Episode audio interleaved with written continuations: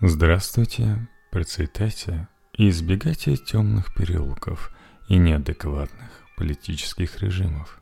На связи серийный подкаст, бывший подкаст убийственной истории. Пора возвращаться после передышки.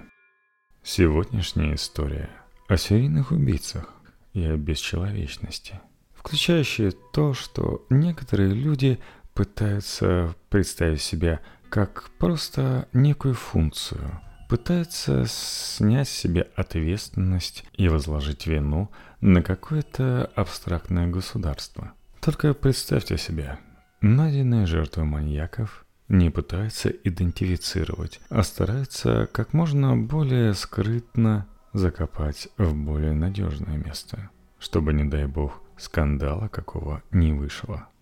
Наше новое дело происходило в Колпашево – небольшом райцентре посередине Томской области на берегу реки Обь. В 1979 году там жило 28,5 тысяч человек. 1 мая его жителям, как и всем добропорядочным гражданам СССР, полагалось встречать вторую по значимости официальную дату – День международной солидарности трудящихся – Однако с праздничной атмосферой в Колпашево тогда не задалось. Накануне 1 мая городок взбодоражила серия инцидентов, словно из завязки голливудского ужастика. Кому-то из сибиряков собака принесла полуистлевшую человеческую руку. Другие застали уличную детвору за играми с человеческими же черепами – Вскоре все Колпашево облетела новость, что на Яру, обрывистом берегу Аби, открылся гигантский могильник, не отмеченный ни на каких картах. Текст Максима Рычкова для «Репаблик». В мистицизм горожане не впали. Взрослые отчетливо понимали природу неприятного открытия.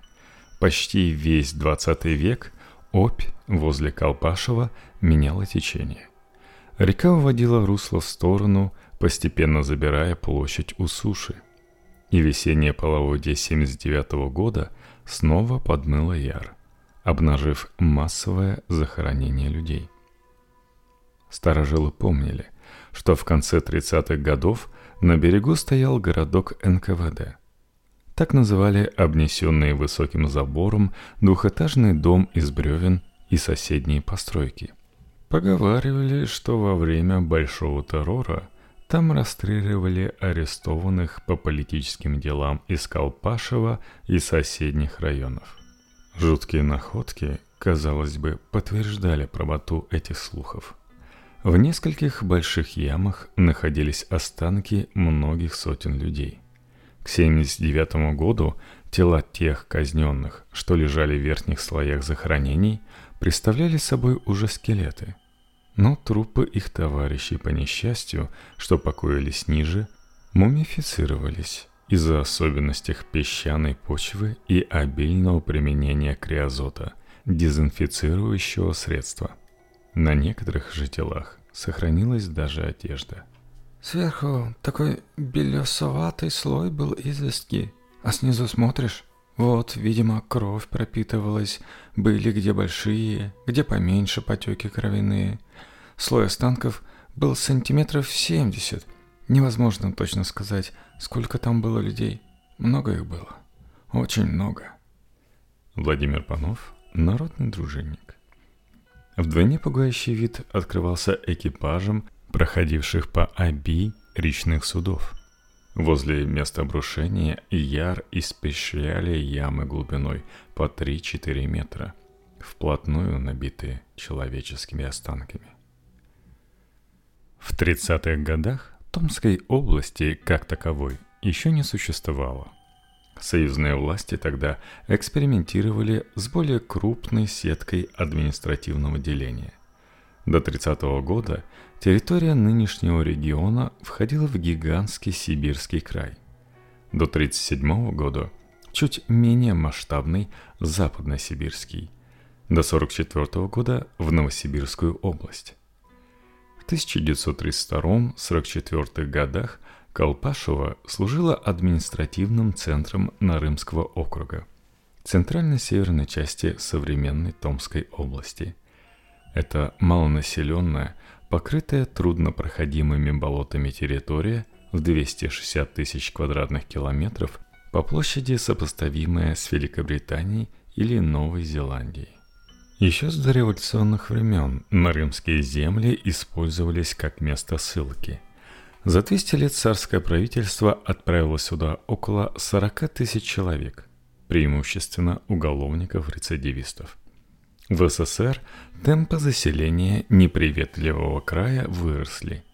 При Сталине в Нарымский округ выселили до полумиллиона граждан, раскулаченных, выселенных из крупных городов и приграничных территорий чуждых элементов, представителей национальных меньшинств. В 30-х годах уровень смертности здесь трекратно превышал средний показатель по СССР. Спецпереселенцев зачастую бросали в необжитых местах без крыши над головой, обрекая на голодную смерть. Наиболее известна Назинская трагедия лета 1933 года.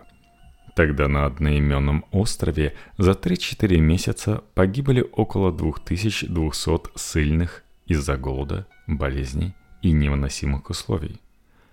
Многие из их более удачливых товарищей спаслись за счет каннибализма и торговли с охраной, отнятыми у попутчиков вещами, а также выбитыми золотыми зубами.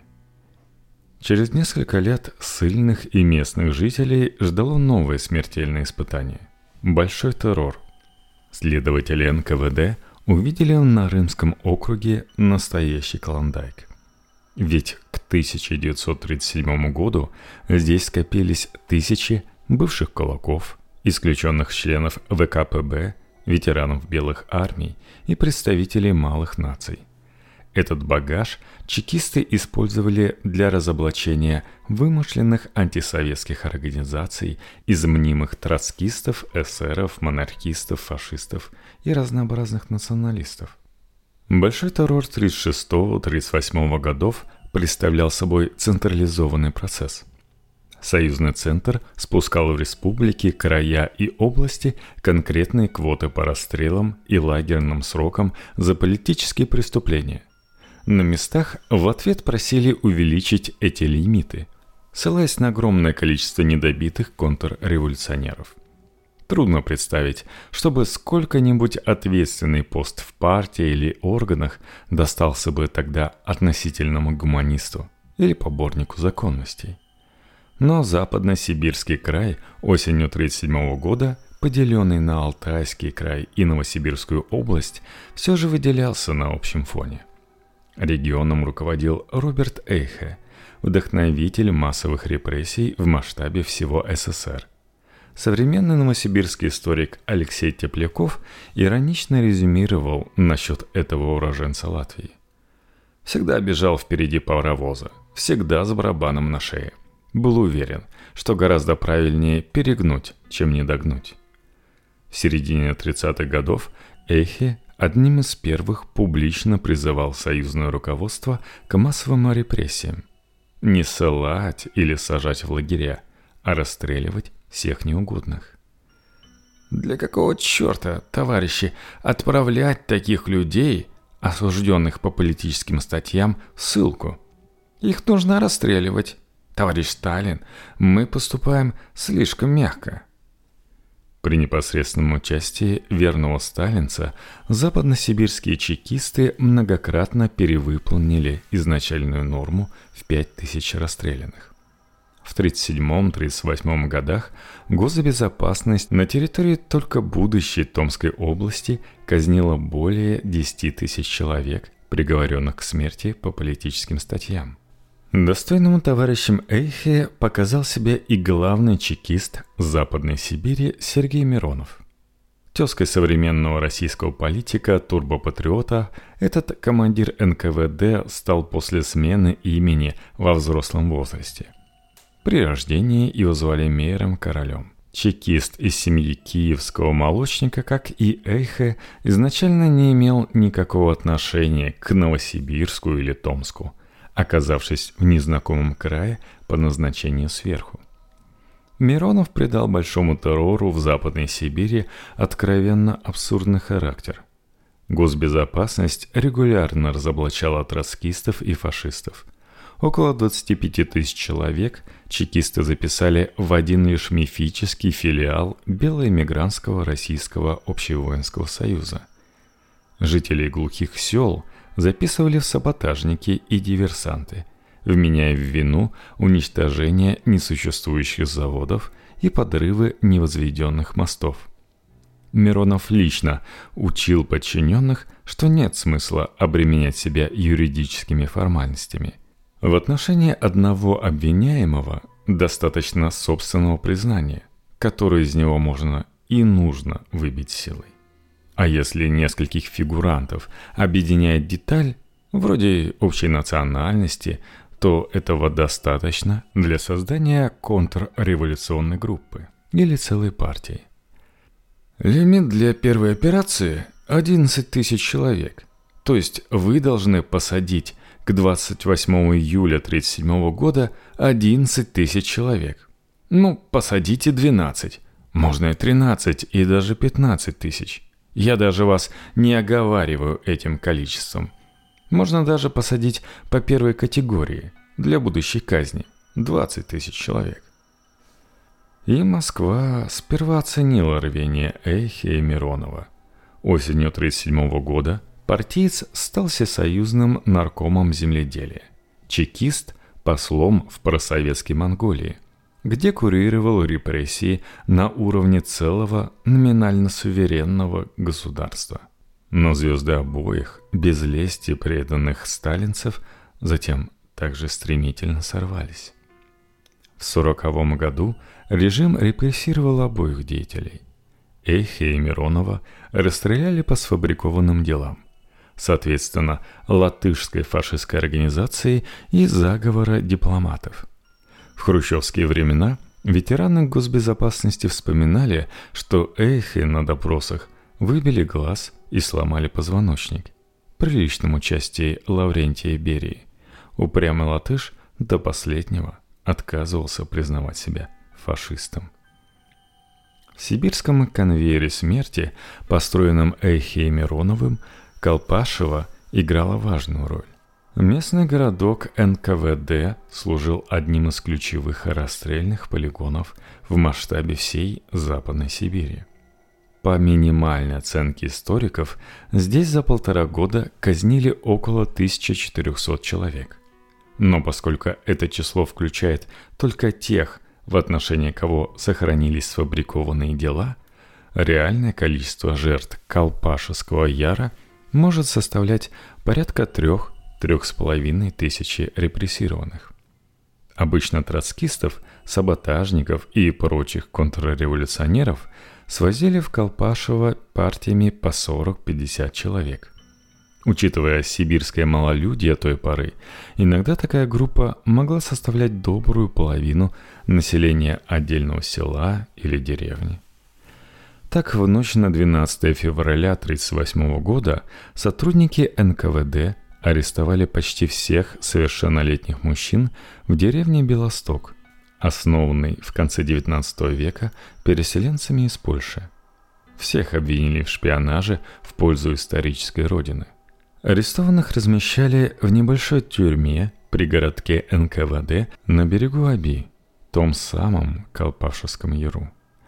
После короткой имитации следствия им во внесудебном порядке выносили приговоры, как правило, смертные – ведь Запсибкрай и его преемница Новосибирская область печально славились высоким процентом именно расстрельных вердиктов по политическим статьям. Около 80%, гораздо большим, чем в соседних регионах. Госбезопасность обычно без проволочек приводила приговоры в действие.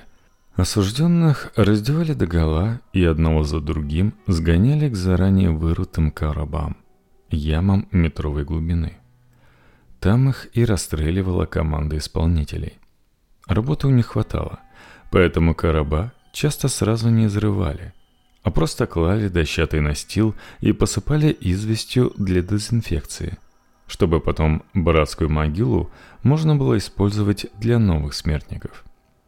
Детали работы расстрельной команды из Колпашева известны благодаря отставному офицеру КГБ Анатолию Спраговскому. В Колпашево была создана специальная расстрельная бригада. Для поддержания их боевого духа постоянно давался спирт. В момент расстрела исполнители находились в укрытии, а при подходе арестованного к определенному месту раздавался выстрел, и он сваливался в яму. В конце 50-х чекист участвовал в хрущевской реабилитации репрессированных. Работал в архивах, фиксировал воспоминания старших коллег, участвовавших в массовых казнях. Спраговский засвидетельствовал, что палачи НКВД ради экономии патронов порой приговоренных не расстреливали, а душили их веревками. Забавы ради исполнители могли заставить обреченных заниматься сексом под дулом пистолетов. По утверждению краеведа Василия Ханевича, приговоренных в Колпашево перед казнью часто заставляли раздеваться до исподнего, так как чекисты уверяли своих жертв, что тех ждет не расстрел, а лишь медосмотр – а снятую с людей непредырявленную и не запачканную кровью одежду и их личные вещи сотрудники госбезопасности потом распространяли через специальные магазины. После войны Колпашевская госбезопасность из-за постепенного обрушения берега переехала в новое здание. Так что бывший городок НКВД несколько лет пустовал – Старожилы потом вспоминали, что тогда там спокойно играли мальчишки, даже не подозревая, что буквально ходят по трупам. В 1968 году оставшиеся постройки разобрали для возведения общежития при местном техникуме. Тогда же, в 60-х годах, судьба колпашевских захоронений взволновала местный КГБ – Дело в том, что могильник прямо в городской черте не совсем соответствовал тех заданию от еще покойного Миронова. Тот наставлял своих людей всячески конспирировать место, где приведен приговор в исполнение, потому что эти места могут стать для контриков, для церковников местом религиозного фанатизма. В 1965 году Томские комитетчики нашли одного из последних участников колпашевских расстрелов, бывшего оперативника НКВД Бориса Меринова. Тот объяснил своим преемникам, где искать могильник. На словах речь шла об эксгумации, но старый чекист и его молодые коллеги, вероятно, прекрасно понимали друг друга. Останки репрессированных полагалось уничтожить без лишнего шума. В 1968 году случайными свидетелями этой спецоперации стали томские студенты. Летом их привезли в райцентр как раз для демонтажа бывшего городка НКВД и новых строек по соседству. Спустя годы они вспоминали о странных бурильных работах на берегу Аби. Трудились там подтянутые мужчины в новых спортивных костюмах.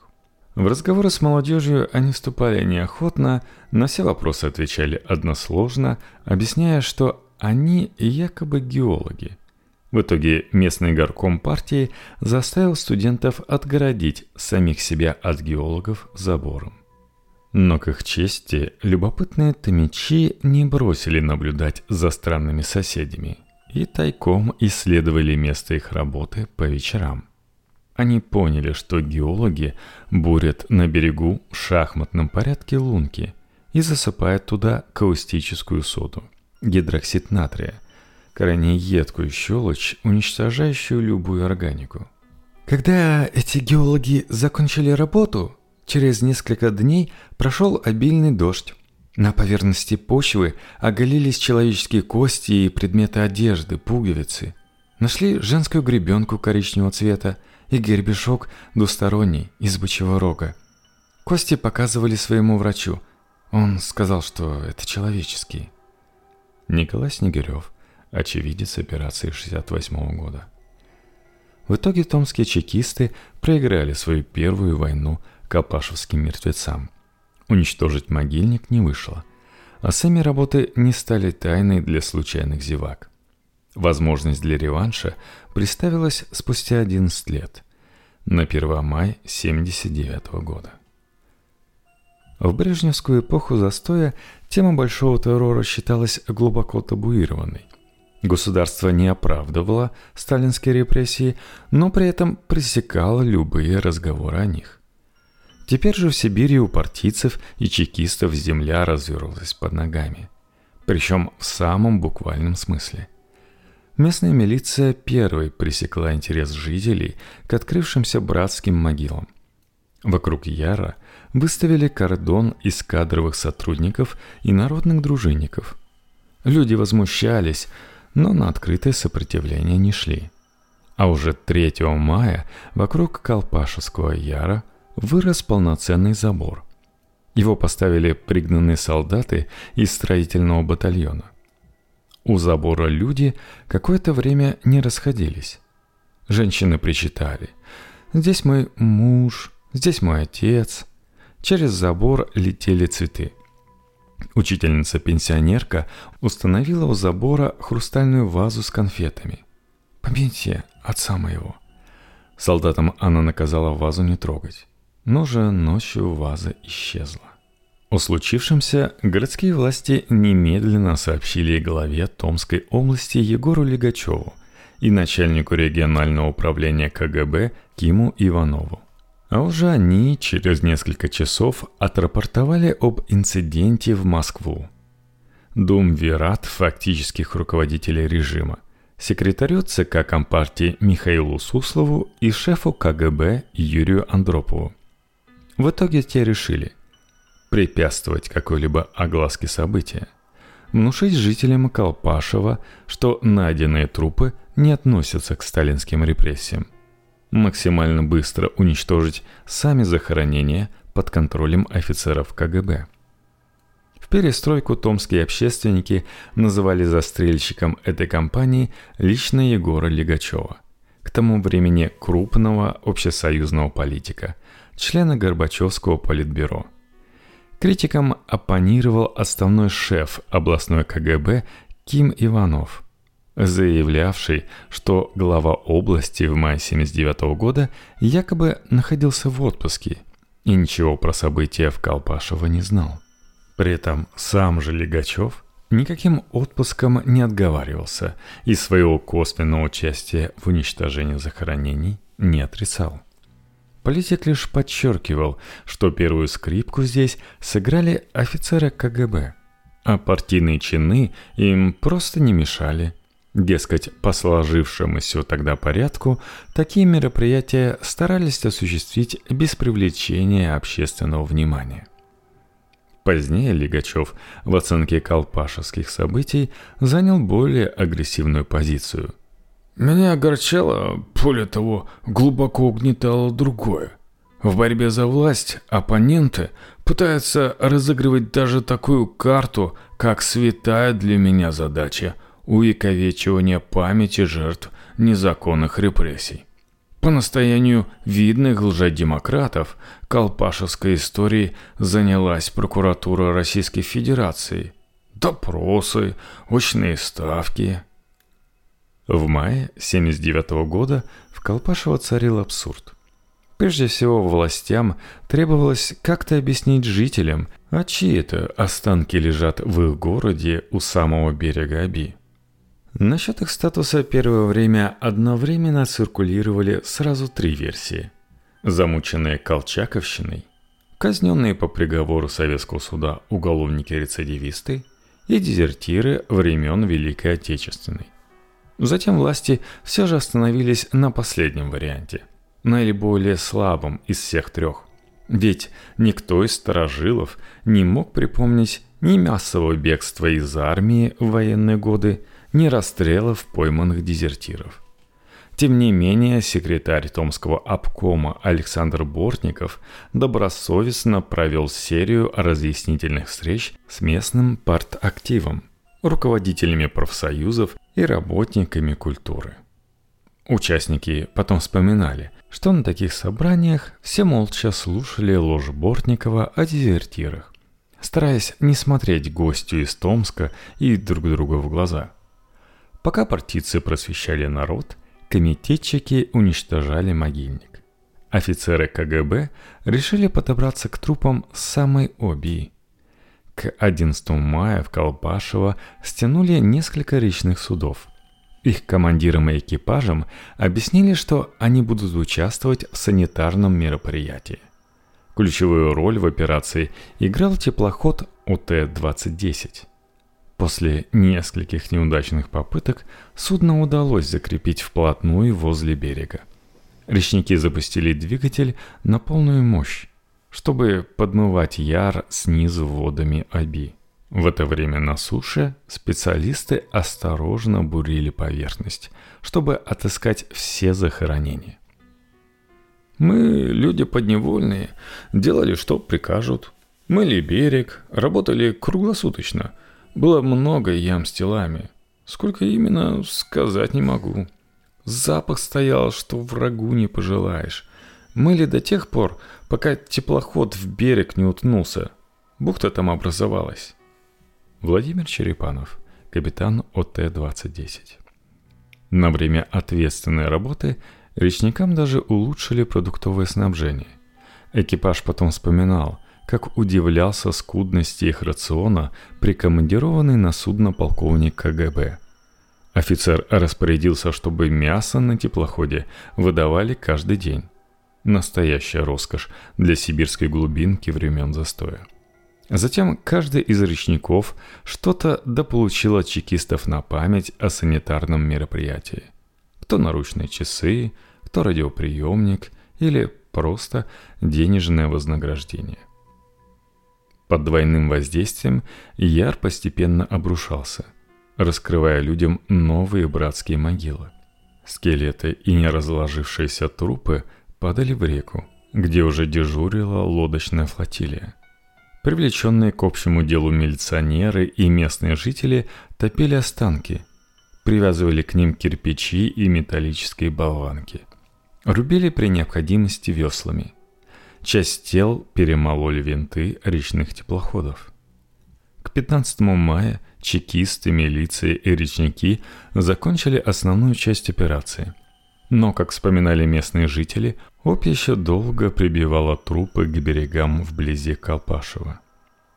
Еще года два продолжали работать. Люди сообщали о трупах из Яра. Их находили кто в зарослях, кто на островах. Мы их закапывали в произвольных местах.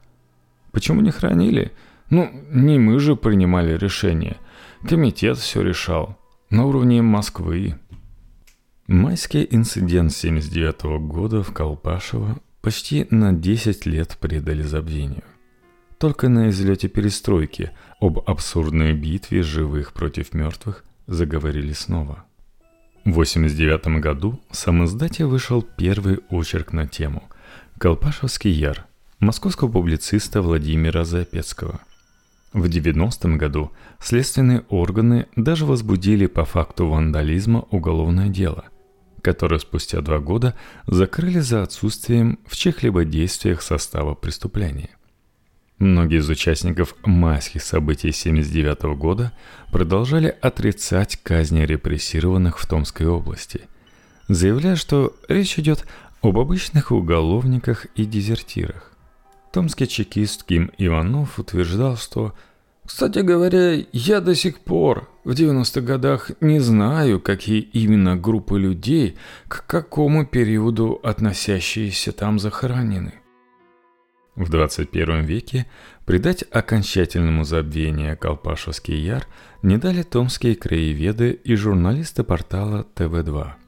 В 2018 году в Томске вышел документальный фильм «Яр», посвященный казням в Колпашево и уничтожению захоронений. В этом же году на месте расстрелов началось строительство скромной мемориальной часовни, незавершенной до сих пор. В нашем фильме есть много героев, и все как один переваливают ответственность на некое абстрактное государство.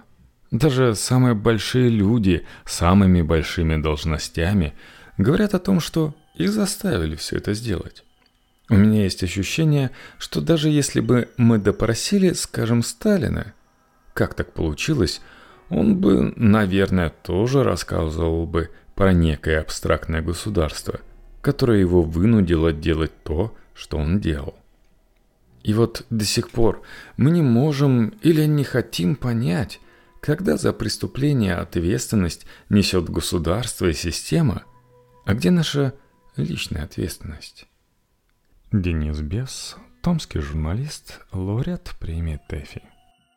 Вот так вот бывает, что одни убили, а другие покрывают их, а обычные люди вынуждены молчать. Получается, как и в прошлой серии, убийцы остались ненаказаны. Убитые не только не отомщены, но даже не идентифицированы и не похоронены. Их предали забвению не просто по чужими именами, а по чужой легендой, в которую даже мало кто действительно поверил. Напомню, что комментарии можно оставлять во ВКонтакте, там у нас прекрасное сообщество, есть голосовалка. Буду стараться после каждой серии устраивать опрос. Но есть и другие прекрасные платформы, пишите там. Конечно же, напоминаю, что у нас есть iTunes, комментарии и правильное количество звездочек, в котором помогает нашему подкасту. И также вы большой молодец, если подписались на нас на Boosty, boosty.to слэш в подкасте или на Патреоне patreon.com слэш в подкасте. Большое спасибо и привет Анастасии и Василию, который на такую приятную сумму увеличил свои вложения.